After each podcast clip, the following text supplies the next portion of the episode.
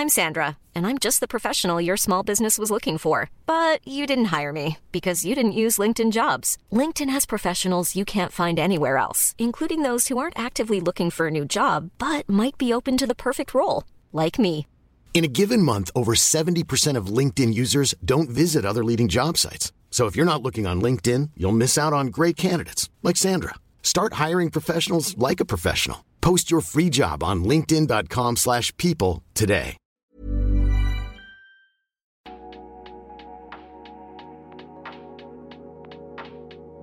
Cette semaine, Tuto Conquérir le Monde s'associe à la première édition du concours Ton podcast pour l'égalité. Lancé par le centre Hubertine Auclair en collaboration avec ONU Femmes France, ce concours est à destination des 14-18 ans. L'objectif Leur faire prendre conscience des enjeux liés à l'égalité entre les femmes et les hommes à travers un concours de création ludique. La participation peut être individuelle ou collective. Elle doit être validée avant le 1er juin. Le podcast doit durer entre 3 et 8 minutes et il doit porter sur l'une de ces trois thématiques. Les droits des femmes dans le temps, la lutte contre le sexisme, les femmes, les hommes et le sport. Si vous avez des enfants de 14 à 18 ans ou que vous en avez dans votre entourage, n'hésitez pas à faire un tour sur les liens que je vous mets dans les notes du podcast pour retrouver toutes les informations relatives au concours Ton podcast pour l'égalité. Merci et sans plus attendre, place à Tuto Conquérir le Monde. Bonjour, je suis Clémence Bodoc. Je suis Esther Meunier, Vous écoutez Activiste une nouvelle approche de l'action politique. Elle devrait être en classe. La meilleure façon de se payer un costard, c'est de travailler. I am not a believer in climate change. C'est papa et maman qu'on assassine. Vous vous transformez en véritable chien de garde de la police de la pensée. Le choc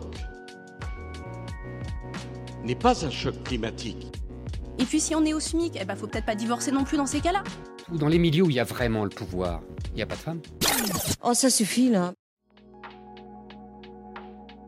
Bonjour et bienvenue dans ce nouvel épisode d'Activiste, un podcast dans lequel on part à la rencontre de personnes qui changent le monde. C'est une ambition que beaucoup d'entre nous partagent et mettent en œuvre au quotidien, un geste à la fois. Mais parfois, devant l'ampleur de la tâche, il est difficile de ne pas se laisser déborder par le découragement. Dans ces moments-là, quand on se sent démunie, impuissante, trop insignifiante, je crois qu'il est utile de se rappeler que nous ne sommes pas seuls. Nous faisons partie d'un réseau complètement informel de personnes engagées, tous et toutes en mouvement vers la même direction, un monde meilleur. Fédérer les bonnes volontés, les initiatives individuelles et les projets menés collectivement par l'intermédiaire d'associations, c'est l'une des missions du centre Hubertine Auclair. Sur le front de l'engagement citoyen, il n'y a pas que des individus qui se démènent avec les moyens du bord, il y a aussi des acteurs associatifs, institutionnels, et il nous paraît important de vous les présenter aussi.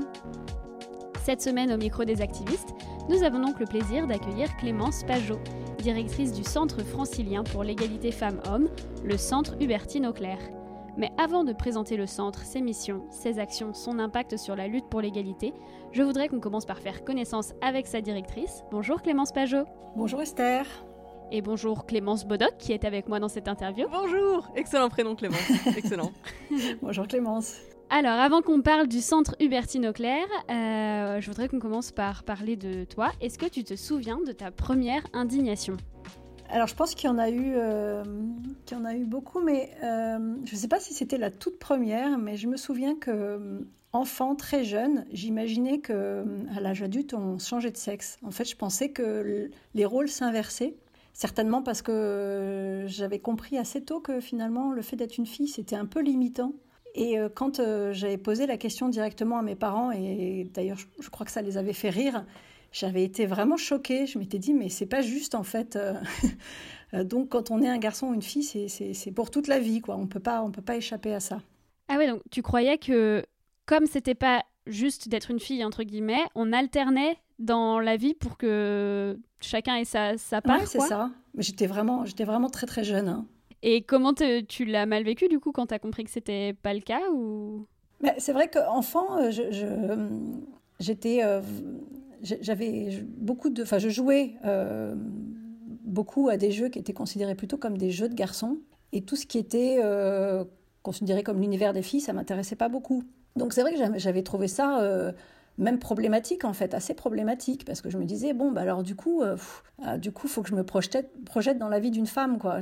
Enfin, c'est le souvenir que j'ai. Je pense que j'étais vraiment très jeune, je sais pas si j'avais 4 ans ou 5 ans, enfin, mais, euh, mais c'est vrai que ça, ça, tout à coup, euh, ça devenait compliqué, enfin, ça me semblait compliqué l'avenir en étant limité comme ça par mon sexe. puis j'ai d'autres souvenirs aussi dans la cour de récréation. Une fois, un garçon qui avait soulevé ma jupe, je me souviens, je, ça avait été. J'étais très petite aussi. Je pense que j'étais J'étais en maternelle, j'avais plus jamais voulu porter de jupe, ça avait été vraiment un affront euh, insupportable. Et puis je me souviens que j'aimais beaucoup jouer à la bagarre euh, avec les garçons. Jusqu'au jour où j'ai compris et où, euh, une fois de plus, l'objectif c'était d'aller attaquer les filles et où je m'étais dit non, là en fait, c'est peut-être le moment où j'ai vécu ma première expérience de sororité. non, en fait, je veux pas être dans ce camp-là. Euh, je suis dans le camp des filles. Et je pense que c'est à partir de ce jour-là où finalement je me suis aperçue que, euh, bah, que j'étais une fille et que je voulais bien, hein, que je, je, revendiquais le fait dans le camp des filles et d'aller me battre avec elles finalement. Voilà, c'est des, des, des, petits souvenirs que j'ai, mais qui euh, montrent qu'en fait très tôt, je me suis interrogée sur, sur, sur ces questions de genre. Bah, c'est assez fort, oui. Et, et à quel moment est-ce que tu as pris conscience que c'était pas censé être limitant justement et que ça devait pas être une barrière dans ta vie pour euh, réaliser tes rêves? Euh, Moi, je pense que justement, pour moi, ça, ça ne pouvait pas être une barrière. C'est-à-dire que j'ai jamais raisonné en tant que fille. C'est quelque chose qu'on m'a renvoyé, mais euh, j'ai toujours considéré que... Ouais, je pense que j'ai été élevée aussi hein, dans, dans, dans, une certaine indifférenciation Euh, des sexes. Donc euh, j'ai pris conscience en fait euh, du regard que l'on pouvait porter sur les sexes, mais je l'ai jamais vécu moi comme où j'ai fait en sorte que ce soit pas que ce soit pas un, que ce soit pas un obstacle en tout cas, je crois. Et plus vieille, est-ce que il y a d'autres choses qui qui t'ont indigné et qui t'ont mené à, prendre conscience que c'était des combats plus globaux et qui se jouaient pas à l'échelle individuelle? Oui, il y a de nombreux il y a de nombreuses injustices qui m'ont indignée, je pense. Hein. À l'adolescence, je me souviens de la découverte de la Shoah, du choc que ça a été de découvrir, euh, euh, de, découvrir la Shoah. Je me souviens aussi euh, à l'adolescence de la découverte de, de la pauvreté, de la très grande misère, mais aussi du sous-développement en tout cas les difficultés euh, des pays du Sud, des difficultés économiques des pays du Sud, de, la grande pauvreté.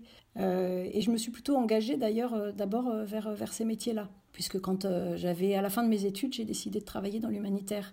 Donc ça montre qu'il y avait aussi d'autres injustices qui, qui m'ont marquée et contre lesquelles j'ai eu envie de lutter assez jeune. Et tu faisais quoi dans l'humanitaire, si tu peux en parler? J'ai travaillé, euh, pour une petite ONG, euh, je travaillais en Thaïlande et au Laos euh, dans l'éducation. L'objectif, c'était d'aider les enfants, notamment les enfants issus d'ethnies qui étaient euh, vraiment mis à l'écart, d'accéder à l'éducation et d'aller à l'école. Donc c'était des programmes d'éducation.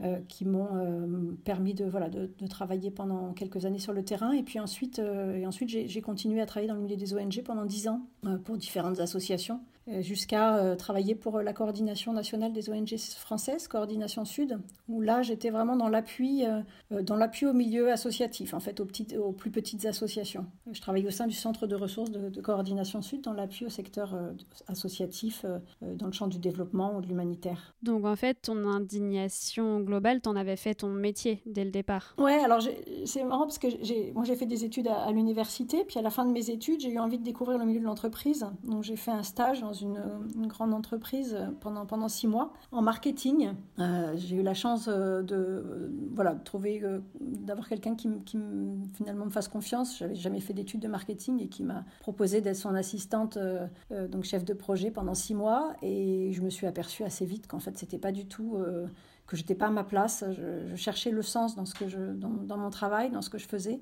et, euh, et c'est comme ça que j'ai finalement décidé de, de mettre, euh, de travailler dans un secteur qui pour moi avait du sens et d'aller, euh, voilà, au bout de, au bout de mes convictions. Mais il a fallu que je passe par cette expérience en entreprise pour m'apercevoir que j'avais besoin de travailler dans, dans un, dans un milieu porteur de sens pour moi. C'est assez. Enfin, je pense que c'est un truc qui se retrouve beaucoup euh, aujourd'hui, y compris chez les jeunes qui entrent euh, dans la vie active. Enfin, moi, le nombre de personnes autour de moi que, que j'ai qui sont dans ce cas de figure-là, je sais pas si Clémence, ça Clémence Bodoc, du coup, ça fait écho avec ton expérience aussi, et si tu voulais rebondir là-dessus. Moi, je me pose surtout une question, c'est que je ne sais pas comment on fait pour, quand on est sensible aux injustices, réussir à, travailler et faire carrière dans, dans le milieu des ONG, c'est-à-dire sur le front.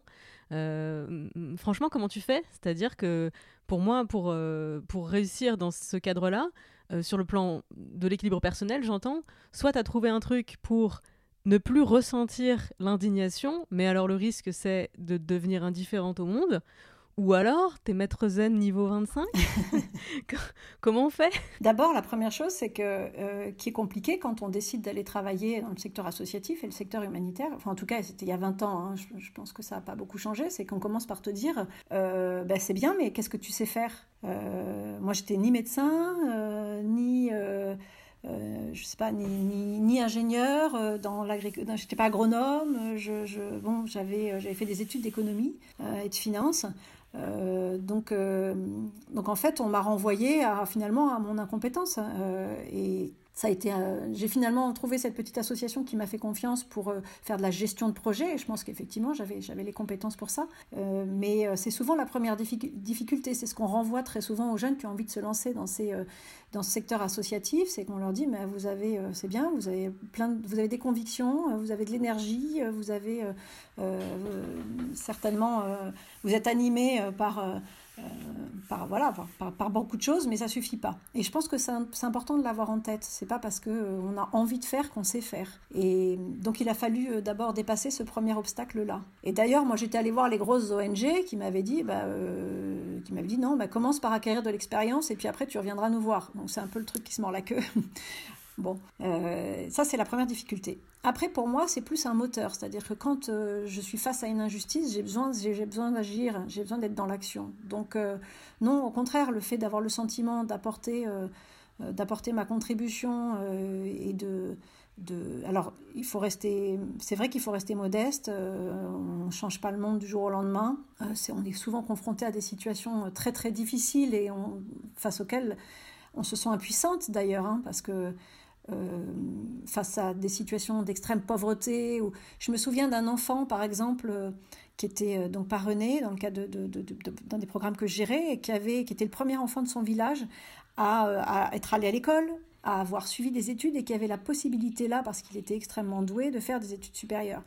Et j'avais eu un échange avec ses parents qui m'avaient dit non, euh, d'abord avec lui, puis avec ses parents, qui m'avaient dit non, il va arrêter. Il va arrêter d'aller à l'école, il va arrêter, il va pas faire d'études supérieures parce qu'on a besoin de lui. Et on a besoin de lui maintenant pour travailler, pour prendre le relais. On est vieux, on a besoin qu'il nous aide euh, et, qu'il aide ses frères et sœurs. Et ça avait été, je me souviens, un sentiment d'échec énorme et de frustration énorme. Donc il faut avoir aussi cette, capacité de distance euh, et de, prise de recul pour se dire, bon, effectivement, on ne peut pas euh, tout changer et, et apporter des solutions à toutes les situations, ça peut être vraiment douloureux, mais ça s'apprend. Tu es aujourd'hui directrice du centre Hubertine Auclair qui œuvre pour l'égalité entre les femmes et les hommes. Quand et surtout pourquoi as-tu commencé à t'intéresser puis à t'engager sur la question de l'égalité? Alors, comme je le disais, je pense que c'est quand même des questions euh, auxquelles j'ai été confrontée depuis que j'étais toute jeune. Mais euh, il se trouve que quand je travaillais pour Coordination Sud, euh, j'ai eu la possibilité de, prendre en charge la commission genre et développement. C'est-à-dire, en gros, l'instance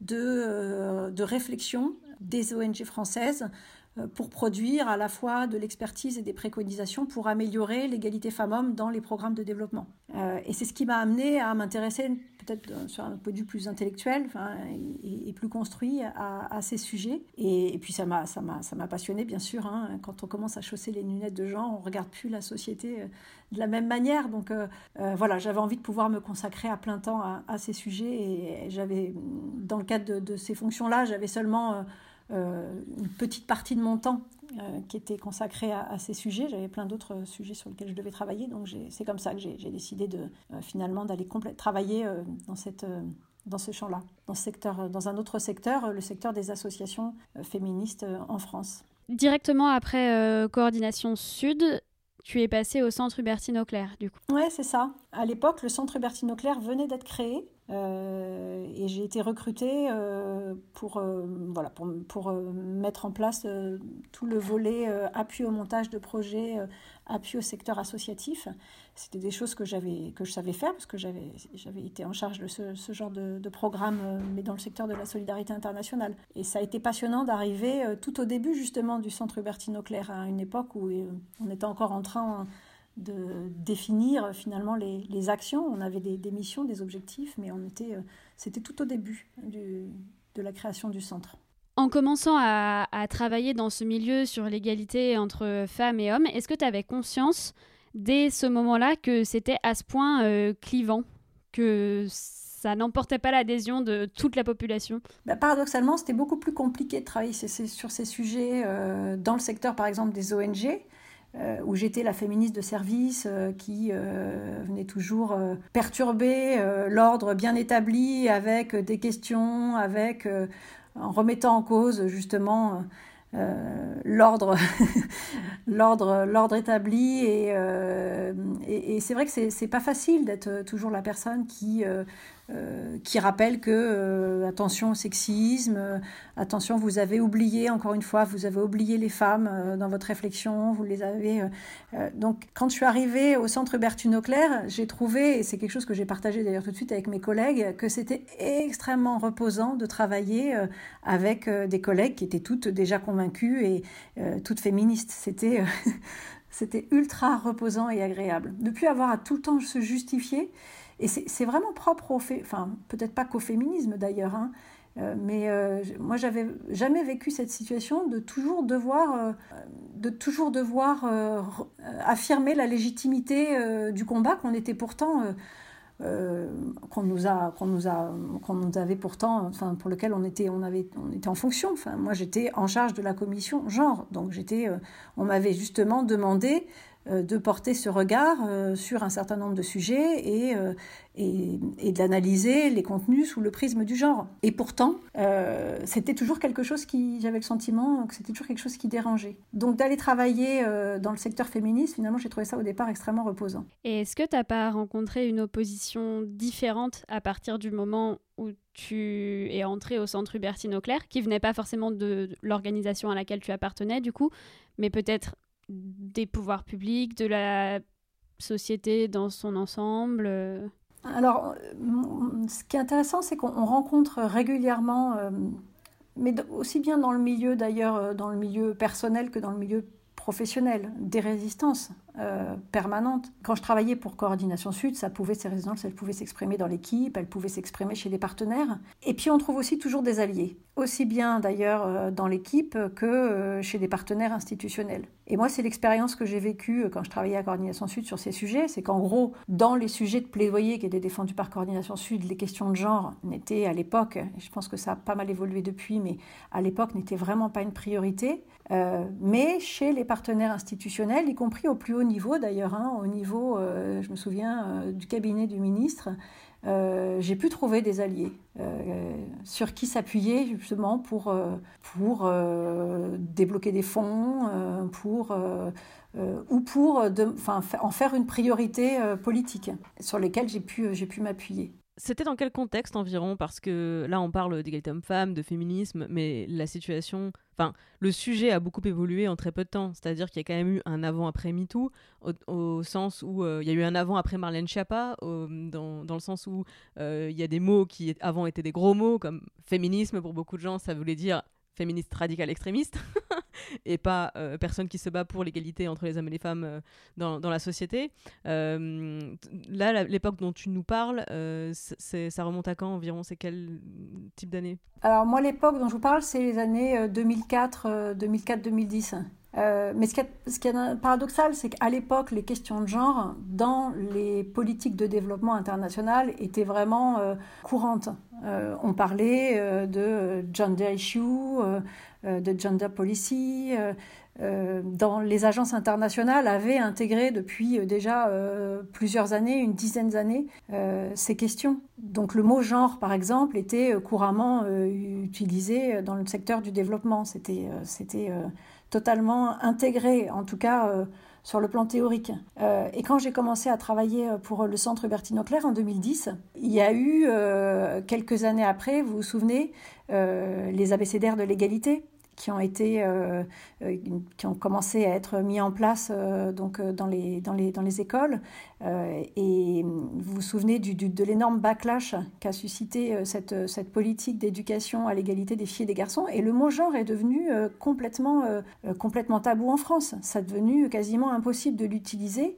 En tout cas, à nous, c'est vraiment des grosses des difficultés auxquelles on a été confrontés au, centre Bertine Auclair. Donc, suivant le contexte dans lequel on travaille euh, et, euh, et l'époque, c'est des, sujets qui peuvent devenir plus tabous. Et j'ai l'impression, moi en tout cas, depuis deux ans, que ça devient beaucoup plus facile d'utiliser le mot genre dans les politiques publiques en France. Alors, les ABCD de l'égalité, pour les gens qui ne s'en souviendraient pas, c'était un programme d'éducation à l'égalité entre les filles et les garçons euh, qui était développé euh, entre le ministère euh, des droits des femmes et celui de l'éducation nationale à destination. Donc, c'est de la formation pour les instituteurs institutrices pour aider à déraciner les stéréotypes de genre auprès des, enfants. J'ai bon? On est d'accord sur ma. C'est ça, c'est tout à fait ça. Comment t'expliques que, euh, donc ça, je, je, parle de 2013, hein, euh, Najat Vallaud-Belkacem qui présente euh, les ABCD.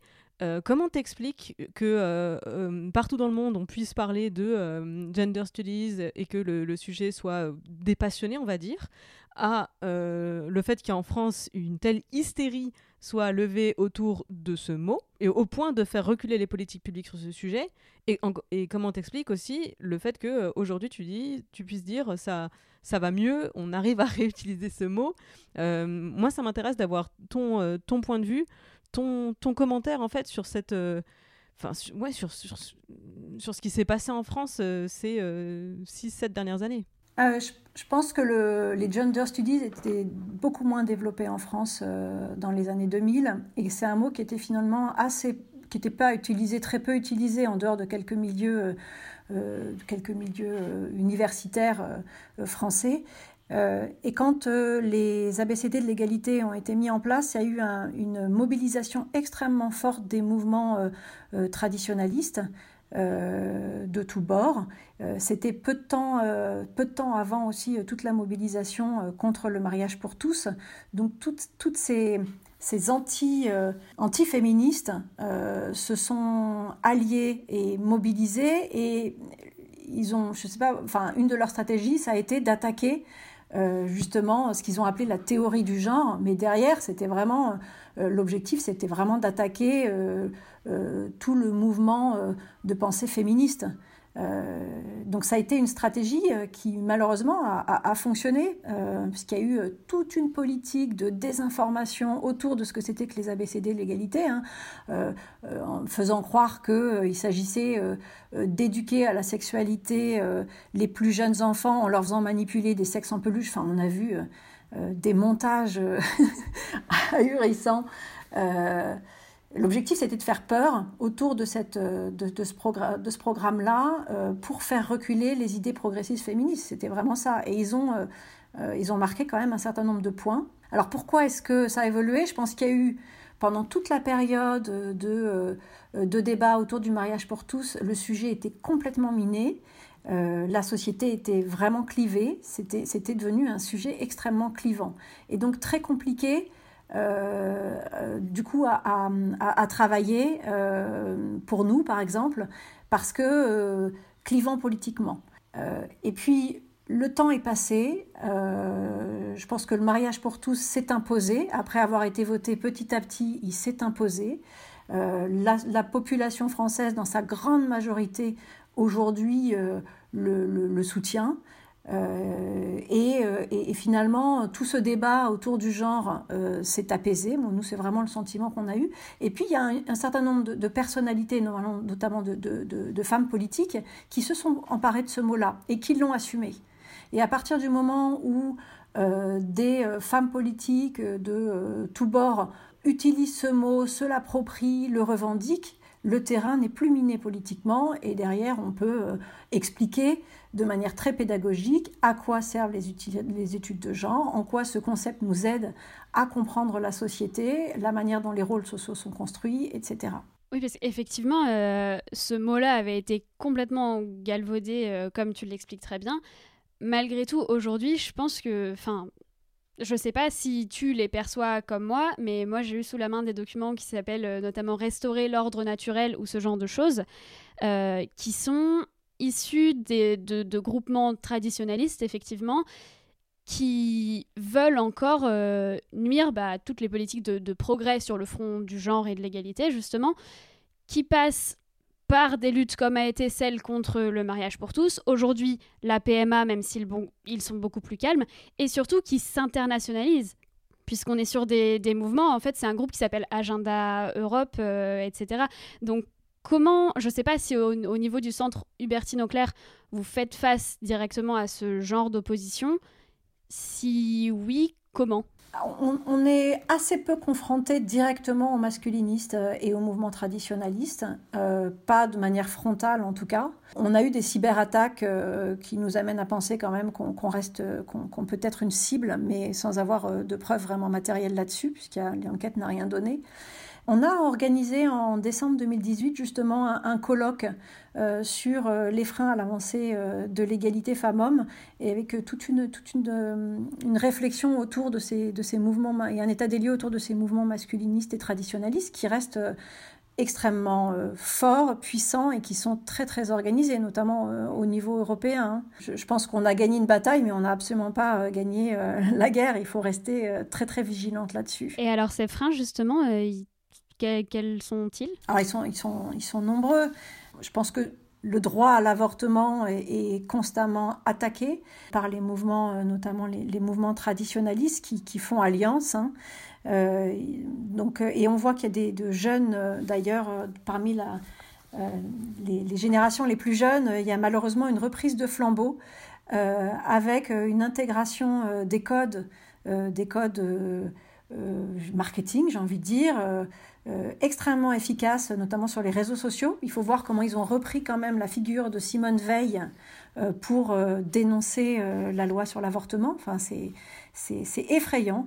Et, et, puis il y a aussi tous les mouvements de pères qu'on a appelés les pères perchés qui se battent aussi contre les, les, droits des femmes et les politiques de protection des femmes victimes de violences conjugales. Euh, donc là aussi, euh, il y a des mouvements qui sont euh, extrêmement je pense, importants, organisés, contre lesquels il faut, il faut aussi nous aussi nous organiser.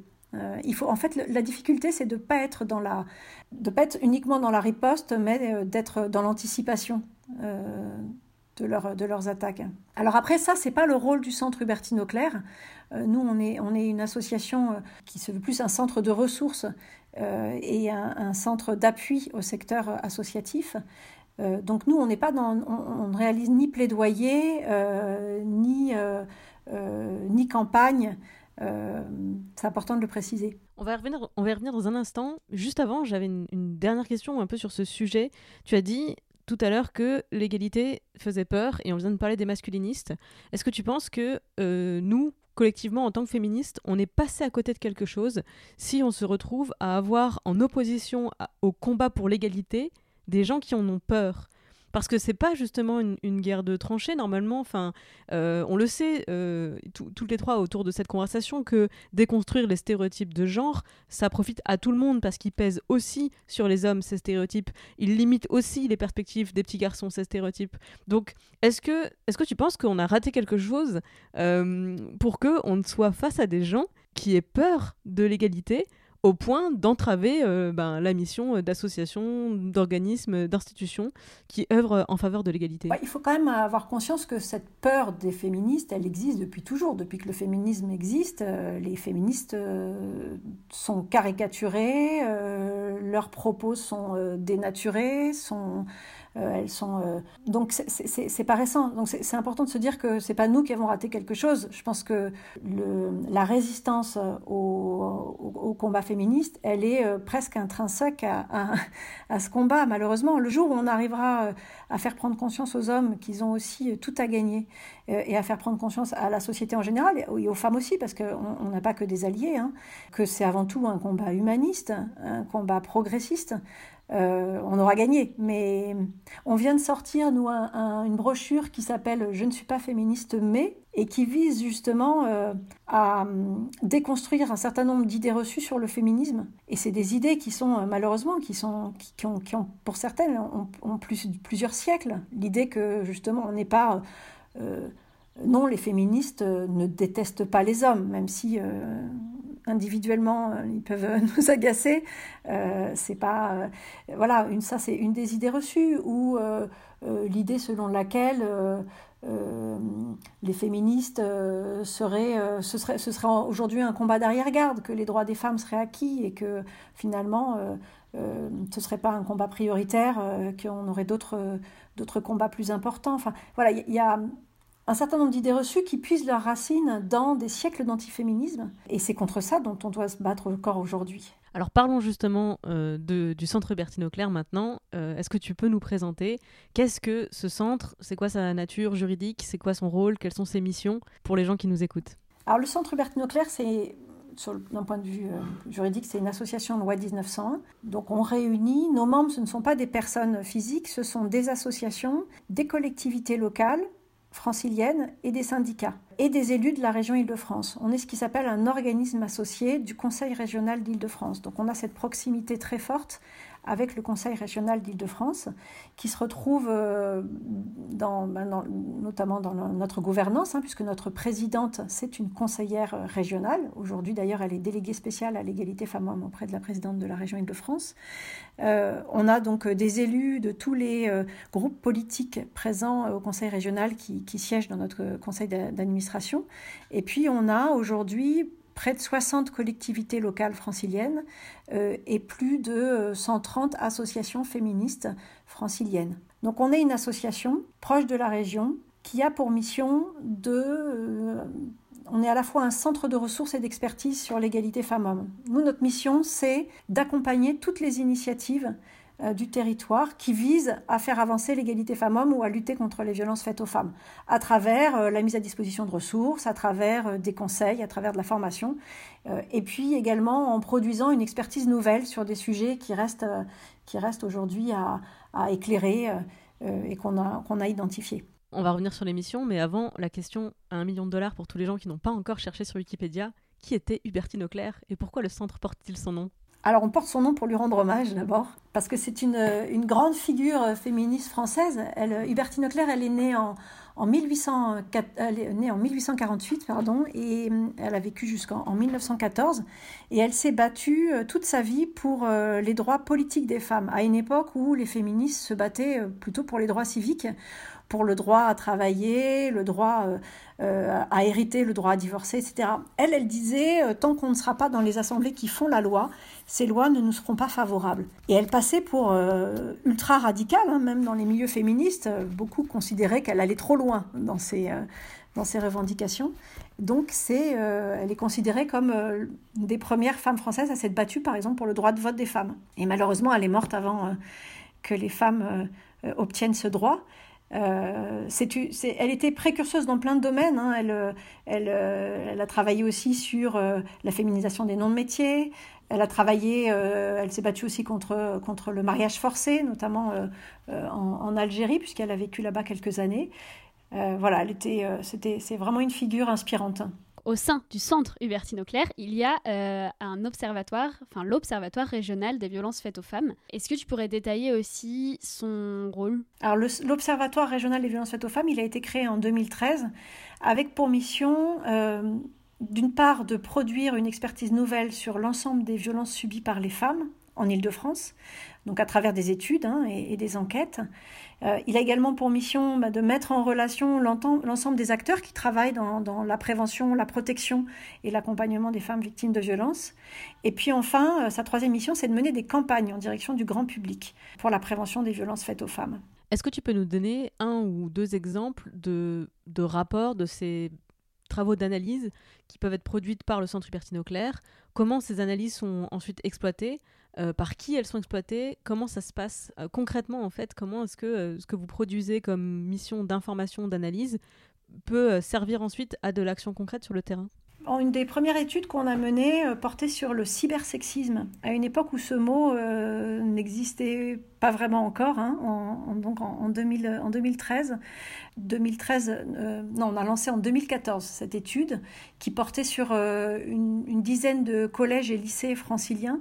Et l'objectif, c'était d'analyser ces phénomènes de, cybersexisme, de cyberviolence à caractère sexiste et sexuel, dont tout le monde avait conscience déjà à l'époque, euh, mais sans, sans qu'on puisse bien définir de quoi il s'agissait, dans quel contexte ces violences survenaient, quelles étaient les conséquences pour les victimes, Donc on a mené une étude qualitative auprès des adolescentes et, des adolescents qui nous a, qui a amené à mieux connaître, à mieux définir l'ensemble des, formes de cybersexisme, c'est-à-dire aussi bien l'envoi par exemple de textos euh, non, non sollicités, donc des textos à caractère sexuel, ce qu'on appelle les sextos, euh, ce qu'on appelle le revenge porn, euh, c'est également toutes les insultes sexistes et sexuelles, le harcèlement sexuel, voilà, donc on a, on a, pu mettre des mots sur des phénomènes qui étaient euh, pour certains totalement nouveaux, par exemple euh, ben, le, revenge porn, quand les outils numériques n'existaient pas, euh, c'était cette forme de violence, elle était, elle n'existait pas cette nouvelle forme de violence envers les femmes qui, qui maintenant malheureusement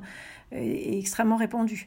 Et puis ça nous a permis derrière, parce que effectivement produire des études c'est bien, mais si elles servent à caler les, armoires, c'est un peu dommage. Alors nous on essaie toujours de décliner nos études d'une part en formation, euh, donc on a formé les associations qui interviennent au milieu scolaire sur la prévention du sexisme ou des violences sexuelles à mieux connaître ces nouvelles formes euh, et pour pouvoir travailler avec les adolescents à la prévention de ces, violences-là avec les adolescentes et les adolescents. On a monté un, projet pilote de prévention du cybersexisme dans les établissements scolaires et puis, euh, on a lancé une campagne une grosse campagne de prévention du cybersexisme qui, euh, qui a permis voilà, de, de, mettre ce sujet aussi euh, à l'agenda euh, dans le débat public, mais aussi à l'agenda politique. Je pense qu'on a contribué, on n'est pas les seuls, hein, mais on a contribué à travers cette étude aussi à mettre un coup d'éclairage, par exemple, sur le revenge porn. Et après, on a été auditionné par les commissions de l'Assemblée nationale. Je pense qu'on a contribué à faire émerger ce sujet et, à faire évoluer la législation euh, pour mieux protéger les victimes de, ces, violences-là. On a fait euh, peut-être une autre étude aussi euh, sur les cyberviolences conjugales qui est sortie en 2018 et qui a permis de quantifier et de qualifier parmi les violences conjugales euh, celles qui euh, s'exercent euh, via les outils numériques et qui étaient encore très peu repérées par les professionnels qui accompagnent les femmes victimes de violences et par les femmes victimes de violences elles-mêmes. Et là aussi, derrière, nous, notre objectif, c'est de donner un éclairage sur des phénomènes et derrière de former les professionnels et de proposer des outils concrets pour permettre aux femmes de renforcer leur sécurité numérique en paramétrant leur, leur outil numérique de manière plus sécurisée. Mhm, à l'issue de cette étude, vous aviez euh, fait pas mal de recommandations, il me semble, euh, à destination des associations.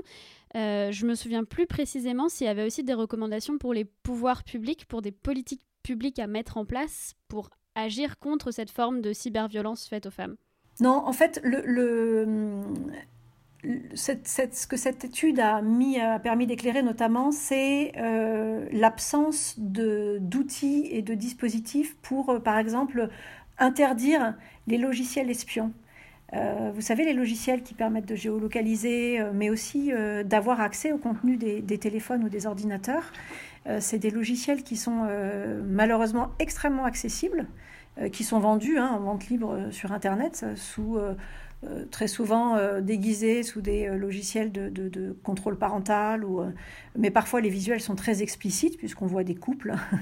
et ces logiciels-là, aujourd'hui, non seulement ils sont vendus en, en vente libre, mais c'est extrêmement difficile de les repérer et de les désinstaller. Donc là, c'est plus des préconisations euh, en direction euh, euh, de, des, opérateurs de téléphone et des, fabricants de téléphones pour pouvoir se protéger de, ces, logiciels, les repérer, mais aussi les désinstaller plus, facilement. Donc tout ça, c'est très concret. Euh, le Centre Hubertine Auclair a évidemment d'autres missions euh, qu'on peut aborder euh, un petit peu, notamment la, partie soutien aux associations. Comment ça se concrétise? Alors, moi, quand, j'ai commencé à travailler pour le Centre Hubertine Auclair, j'ai réalisé que le secteur associatif féministe en France était un secteur extrêmement euh, vivant, qui devenait d'ailleurs euh, très dynamique hein, dans les années 2010. Euh, C'est là où on, a vu apparaître des nouvelles associations militantes de jeunes femmes extrêmement engagées, avec utilisant les, nouveaux codes des réseaux sociaux pour mobiliser, pour faire passer leur message. Mais paradoxalement, c'est un secteur qui, reste très faible en termes de, financement. de moyens, de ressources humaines, mais également d'outils de, communication. J'ai eu l'occasion, euh, avec une collègue, de, réaliser une enquête auprès de ce secteur associatif pour justement mesurer quelles étaient ses, forces et ses faiblesses, et qui nous a amené à, faire paraître un, livre blanc hein, des associations féministes en 2010. Euh, et qui montre que euh, par rapport, par exemple, moi j'avais comme référence le secteur des ONG en France, voilà, c'est un secteur qui, a besoin d'être davantage soutenu pour mieux se développer et se professionnaliser. Donc un des rôles du Centre Hubertine Auclair, c'est d'accompagner la professionnalisation de ce secteur à travers euh, des formations, euh, de l'appui euh, des conseils, de l'appui au montage de projets, de l'appui pour l'accès au, financement. Et de, un de nos objectifs, c'est notamment de renforcer toutes les, les, fonctions support dans ces associations, où l'on trouve des militantes euh, qui sont vraiment des expertes sur toutes les thématiques des inégalités femmes-hommes et des violences faites aux femmes. Mais euh, c'est des associations dans, lesquelles on a peu de professionnels de la gestion, euh, de la communication, de la recherche de financement. C'est extrêmement compliqué, par exemple, pour, pour ces associations d'accéder à, à des financements européens. En ce moment, vous avez une action en direction des 14-18 ans en partenariat avec ONU Femmes France. C'est le concours Ton podcast pour l'égalité.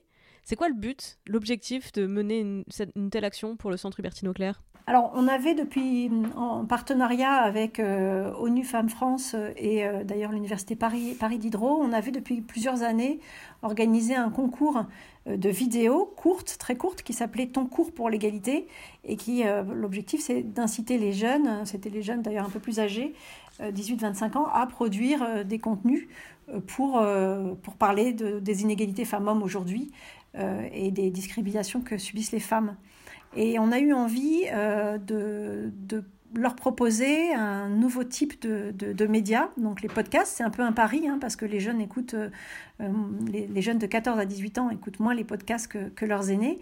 mais il nous a semblé que c'était intéressant aussi de les amener à, développer ce type de support, à s'interroger, à parler de ce sujet des inégalités femmes-hommes dont ils sont et, elles sont surtout, euh, moi j'ai le sentiment, euh, assez conscientes en fait. Hein. Euh, j'ai le sentiment que la génération d'aujourd'hui, des 14-18 ans, a bien mieux conscience des inégalités femmes-hommes et du sexisme notamment que l'était ma, génération à moi. et quand on propose aux jeunes d'en parler, je trouve que c'est toujours, enfin c'est souvent extrêmement intéressant et créatif et, et l'expérience qu'on a pu avoir avec euh, ton cours pour l'égalité, les vidéos euh, euh, qu'elles nous ont proposées, c'est que c'est aussi des supports extrêmement intéressants après pour travailler avec des jeunes du même âge sur ces sujets-là. Donc en fait, on a un double objectif. Le premier objectif, c'est d'inciter les jeunes à prendre la parole et à s'exprimer sur ces sujets-là parce qu'on pense qu'ils ont des choses à nous dire et qu'il a envie de les écouter. Et le deuxième objectif, c'est euh, à travers euh, ces, supports nouveaux euh, de disposer d'outils de sensibilisation qui pourraient être partagés avec des jeunes de leur âge. Il n'y a rien de tel qu'une personne de 16 ans pour parler à une autre personne de 16 ans, surtout sur ces sujets-là. Je voudrais revenir un petit peu au lien entre les associations et le centre Hubertine Auclair. admettons que je sois responsable d'une asso euh, qui se bat sur les, questions de lutte contre le sexisme. Est-ce que je peux intégrer le réseau du Centre Hubertine Auclair Et si oui, comment je fais? Alors pour adhérer au Centre Hubertine Auclair, euh, il faut d'abord euh, avoir son siège social en Ile-de-France, ça c'est le premier critère. Il faut que dans les statuts de l'association, donc il faut, être constitué en association loi 1901, ça c'est un, deuxième critère.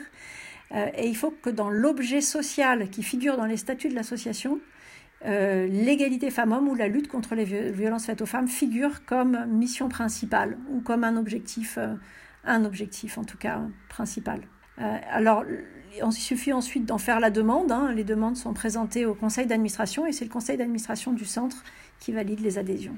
Et est-ce qu'il y a des centres similaires au centre Hubertine Auclair hors d'Île-de-France?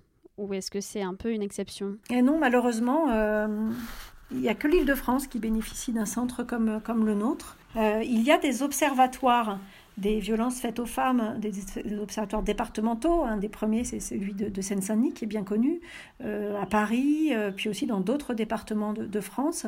Et dans certaines régions, on trouve des observatoires euh, départementaux, régionaux des violences faites aux femmes. En revanche, un centre dédié à l'égalité femmes-hommes, un centre de ressources dédié à l'égalité femmes-hommes au niveau régional, ça n'existe aujourd'hui qu'en Ile-de-France. Et c'est la raison pour laquelle, d'ailleurs, tout ce qu'on produit est, extrêmement mobilisé bien au-delà de l'Île-de-France, puisque toutes nos études, euh, les outils de sensibilisation qu'on produit, notamment euh, pour les, en direction des jeunes, euh, sont disponibles en libre accès hein, sur notre site internet et peuvent être, commandés au-delà de la région Île-de-France. Et, voire même, on, sait que nos, ressources sont consultées dans le milieu francophone, hein, dans le milieu francophone, dans certains pays francophones, au-delà même de, de la métropole et et de la France. Donc je pense qu'il y a vraiment un besoin qui dépasse la région Île-de-France d'outiller et euh, d'accompagner euh, les actrices et les acteurs de l'égalité femmes-hommes. Je pense que c'était important de préciser voilà, qu'on on peut se munir de vos ressources même si on ne vit pas euh, à Paris ou en Seine-Saint-Denis ou en Île-de-France en règle générale. Oui, bien sûr. Clémence, dans cette interview, on demande souvent aux activistes qui nous répondent leur rapport à la politique. Mais je vais commencer juste avant. Est-ce que tu te sens activiste, toi, dans ton travail Alors moi, je ne me définirais pas comme activiste, mais je, considère que notre travail, euh, qui reste le Centre Bertine Auclair, euh, est une, association assez institutionnelle, hein. mais en, accompagnement les, en accompagnant les élus des collectivités locales, par exemple, à la définition de politiques locales d'égalité, je considère qu'on on travaille dans le champ politique. Euh, et d'ailleurs, quand on travaille sur l'égalité femmes-hommes, on travaille dans le champ politique, puisqu'il s'agit euh, de transformer la société vers une société donc, euh, plus égalitaire et plus respectueuse des droits des femmes. Donc on est, on est complètement dans le champ politique, mais peut-être pas de manière activiste. C'est une autre forme de, de travail, je dirais, sur le plan de travail politique. Mais est-ce que tu penses que c'est possible de réussir à changer la société par les institutions, par l'investissement dans la politique au sens traditionnel du terme, ou est-ce que euh, bah, ça n'irait pas plus vite, ou ce serait pas plus simple euh, de passer à côté, en fait, de reconstruire euh, des choses nouvelles et, je te pose la question parce que c'est un peu un, conflit idéologique hein, entre ceux qui sont pour euh, le, vieux monde ne changera pas, donc euh, faisons sans lui. Et ceux qui disent que, ben, et c'est plutôt mon, positionnement, c'est que je pense que le changement passe par les institutions. Mais toi qui es sur le terrain, qui est sur cette ligne de front-là, qu'est-ce que tu en penses?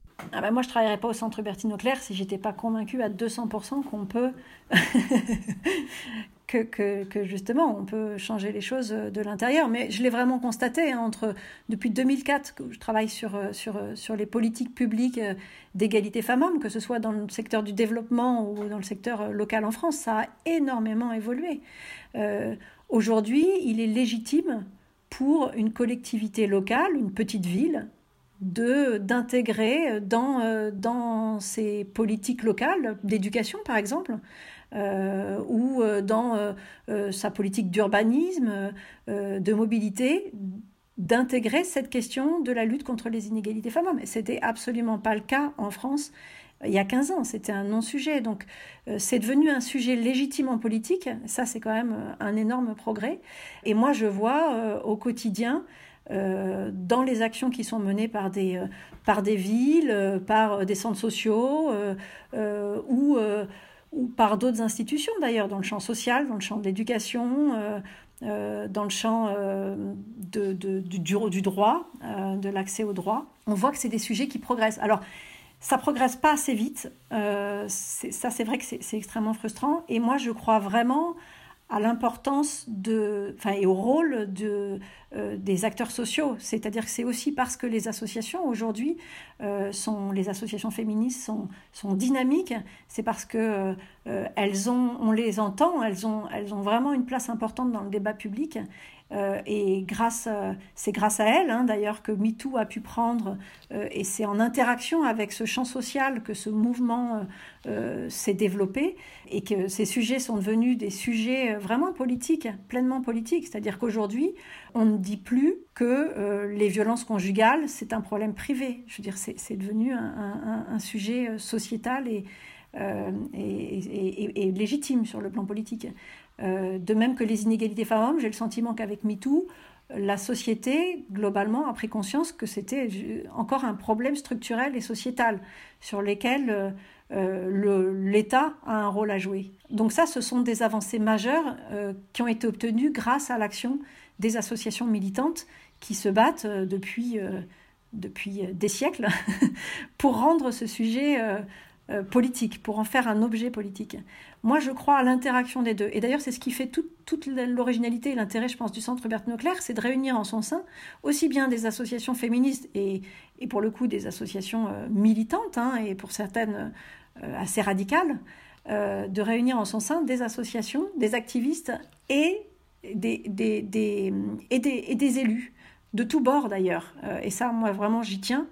ce sont des élus de tous bords qui participent au, Centre Bertino Claire à travers, ben, à travers l'adhésion de leur, de leur collectivité locale. Est-ce que malgré tous ces progrès qui sont importants et qu'il faut garder en tête, ça t'est déjà arrivé d'avoir des moments de découragement, de déception, des envies de tout abandonner? Mais oui, euh, oui, oui. Euh, ça, quand on travaille sur ces sujets, on, est souvent en colère hein, face à l'inaction de certains et de certaines, euh, face aux, oppositions extrêmement fortes qu'on rencontre aussi parce qu'elles sont bien présentes dans notre société. Hein. Il faut pas, c'est pas parce que on parle beaucoup d'égalité femmes-hommes aujourd'hui, de lutte contre le sexisme, que ces oppositions, elles se sont évanouies. Elles sont toujours bien présentes et, et on les rencontre, on les rencontre régulièrement et souvent.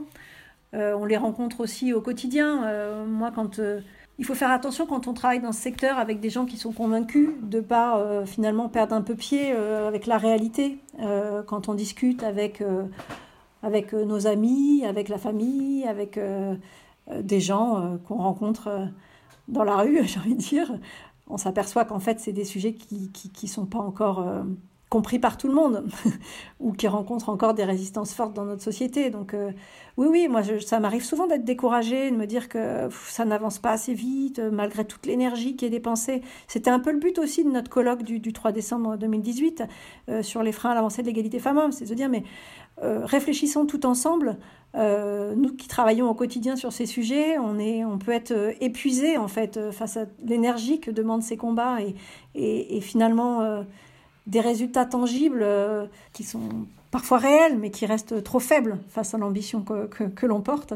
Donc euh, je pense que c'est important dans ces moments-là euh, de pouvoir se retrouver, en échanger en fait. On n'est on pas seul, on est, on, est, on est nombreuses à porter ce combat-là. Donc le collectif, il est essentiel pour pas se décourager. Et qu'est-ce qui te donne de l'espoir à l'heure actuelle Et j'allais dire surtout à l'heure actuelle? Moi franchement, c'est la jeune génération qui me donne de l'espoir. Quand je vois comme la façon dont, les filles aujourd'hui euh, parlent du sexisme, la façon dont cette capacité qu'elles ont à se révolter, à, s'indigner, euh, la façon dont elles en parlent avec les garçons aussi. Euh, moi, ça, me donne énormément d'espoir, ça, me, ça me donne de l'énergie aussi. J'ai envie de leur dire, allez-y, enfin, c'est vous qui, êtes là, qui allez porter ce sujet à l'avenir et, on compte beaucoup sur vous. Ce serait quoi justement le, premier conseil que tu donnerais euh, à une jeune femme qui a identifié un problème, qui peut être très précis ou, plus large, euh, pour s'engager? Moi, mon premier conseil, ce serait de lui dire euh, on peut changer les choses. Je veux dire, il faut surtout pas de fatalité. Il faut, si, quelque chose te révolte, il, faut, il faut te battre contre ça et il faut surtout pas se battre toute seule. Il faut rejoindre en, parle, en parler, trouver des alliés chez les copines euh, euh, ou dans une association. et c'est l'union qui fait la force. Donc, rejoins-nous, j'ai envie de lui dire. Yes, j'espère vraiment que toutes celles et ceux qui nous écoutent vont trouver la motivation après cet entretien d'éventuellement se renseigner sur les associations qui existent dans leur région. et s'il n'existe pas d'association qui, dont l'objet, la mission répond à, à, la lutte que vous voulez mener, eh bien, créez-la Merci beaucoup Clémence. Euh, rendez-vous dans les notes du podcast pour trouver tous les liens du concours Ton podcast pour l'égalité, mais aussi vers le centre Hubertine Auclair pour pouvoir s'informer, retrouver toutes les ressources euh, dont on parlait tout à l'heure, tous les outils nécessaires pour pouvoir agir pour faire avancer la lutte pour l'égalité. Merci beaucoup Clémence. Merci Clémence, merci, Esther. Merci Esther et à la semaine prochaine sur Activiste. À bientôt. Vous êtes un ou une activiste dans l'âme Écrivez-nous à tutoconquérir le monde à gmail.com pour nous parler de votre projet. Si cet épisode vous a plu, n'hésitez pas à aller l'écrire sur iTunes dans un commentaire accompagné de 5 étoiles. Ça nous aide grandement à faire connaître cette émission. Ça nous aide encore plus si vous envoyez le lien à vos proches susceptibles d'être intéressés. Merci beaucoup pour votre écoute et à la semaine prochaine. Activiste est une émission d'interview porte-à-projet de celles et ceux qui changent le monde en commençant tout autour d'eux. Activiste est entièrement réalisé, produit et présenté par Esther Meunier, alias Esther Reporter, sur YouTube et sur Instagram, et moi-même. Je suis Clémence Bodoc, rédactrice en chef des podcasts Tuto Conquérir le Monde.